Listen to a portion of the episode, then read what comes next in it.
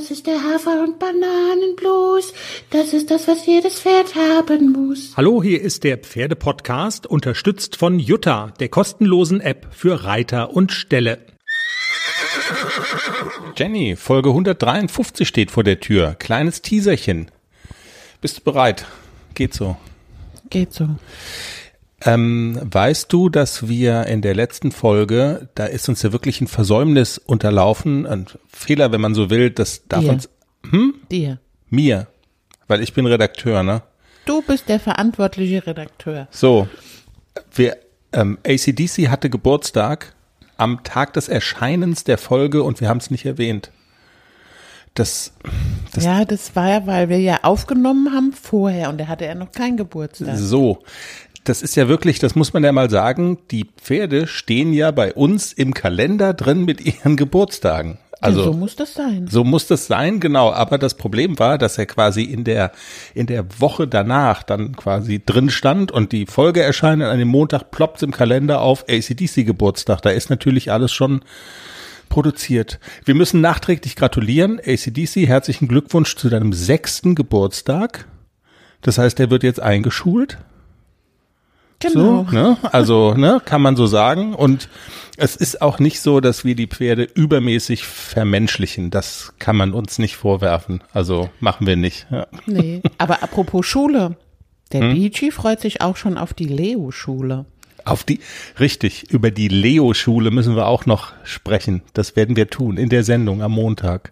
Hat der ACDC denn wenigstens äh, zu seinem Geburtstag irgendwie ein paar Möhren gekriegt extra oder so? Ich habe einen Pferdekuchen gebacken mit sechs Kerzen drauf. Komm, jetzt flunkerst du aber ein bisschen, ne? Äh, Auf jeden Fall hat er die Möhren ja auch nachträglich gekriegt. Man muss ja sagen, das ist ja, äh, es gibt so ein paar Rezepte, die wir kochen, die ich koche, davon profitieren dann auch die Pferde. Also Du brauchst quasi immer nur zwei Möhren und kaufst immer einen ganzen Sack. so. Und wenn wir dann zum Beispiel irgendwie vegetarisches Curry kochen oder so, dann, also man sieht die Gedankenblasen der Pferde eigentlich jeden Tag immer. Na, hat's wieder Meeresfrüchte-Pizza gegeben gestern? Da haben wir ja doch nichts von. Also wir müssen Gemüse kochen und dann sind ACDC und Klecks happy. Jenny, kurzes Gedankenspiel zum Ende dieses Teasers. Eine Reithalle, ausgelegt mit einem blauen, mit einem riesigen blauen Tuch. Und dann wird da so Luft reingepustet von unten und das Tuch wallt so auf, weißt du, um so ein Meer zu symbolisieren.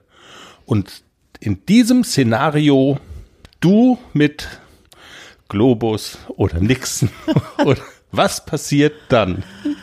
Ah, wahrscheinlich pfeilschnell ist das Pferd weg.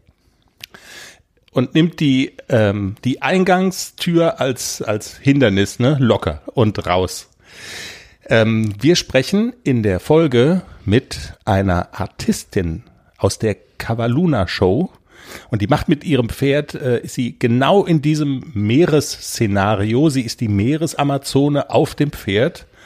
Und sie verrät uns mal die Tricks, wie man so ein Pferd dazu bringt, eben nicht sich aus der Halle zu stürzen, sondern die Situation zu genießen, sich in die Wellen zu stürzen, den Applaus zu genießen, Musik, Rambazamba, dein Albtraum. Wir erklären, wie der Albtraum zum Traum wird.